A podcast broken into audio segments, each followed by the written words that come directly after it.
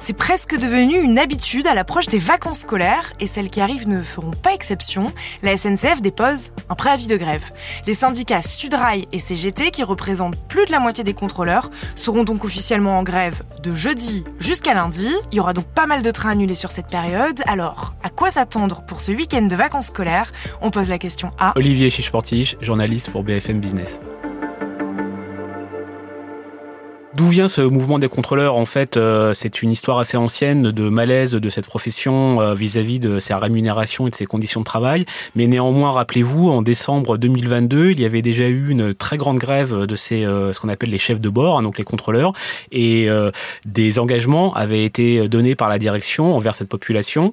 Sauf que les contrôleurs estiment aujourd'hui que la plupart de ces, en tout cas certaines de ces revendications et de ces promesses n'ont pas été transformées en actes, notamment euh, le fait qu'il y ait toujours deux contrôleurs à bord des TGV, notamment sur la question de la rémunération et encore une fois, notamment sur la question de la sortie progressive de carrière, c'est-à-dire comment euh, les, les contrôleurs finissent progressivement leur carrière et partent à la retraite. Ce sont les points les plus, euh, on va dire, saillants qui opposent aujourd'hui la direction et les contrôleurs. Alors on l'a dit, c'est les vacances pour les enfants, beaucoup de familles partent au ski ou voyagent en train à travers la France. On s'attend à quoi en termes de trafic ferroviaire exactement? Alors les prévisions ont été annoncées effectivement par la SNCF qui annonce donc un TGV sur deux en circulation, un intercité sur deux en circulation et 100% des Wigo classiques, vous savez, ces trains low cost mais à vitesse lente.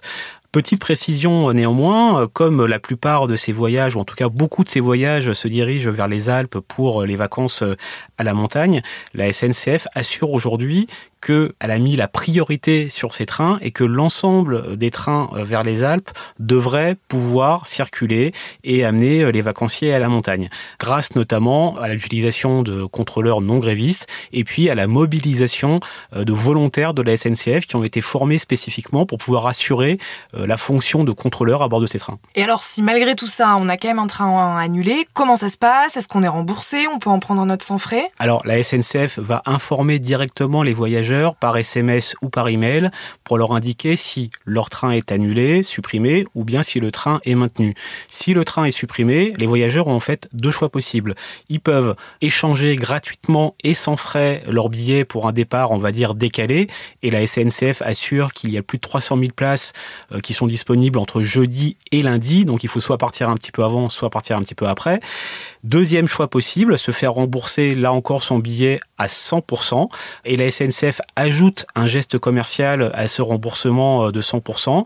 Les clients euh, pourront, dans un délai d'un mois, acheter un billet pour n'importe quelle destination par le rail avec la SNCF avec une réduction de 50%. Merci d'avoir écouté ce nouvel épisode de la Question Info. Tous les jours, de nouvelles questions et de nouvelles réponses. Si cet épisode vous a plu, n'hésitez pas à vous abonner, à nous laisser une note et un commentaire. Retrouvez-nous sur toutes les plateformes d'écoute et sur le site bfmtv.com. À bientôt!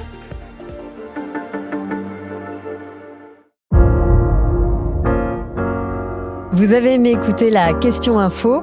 Alors découvrez le titre à la une, le nouveau podcast quotidien de BFM TV. Les grands récits de l'actualité, des témoignages intimes, c'est tous les soirs sur vos plateformes préférées. À bientôt!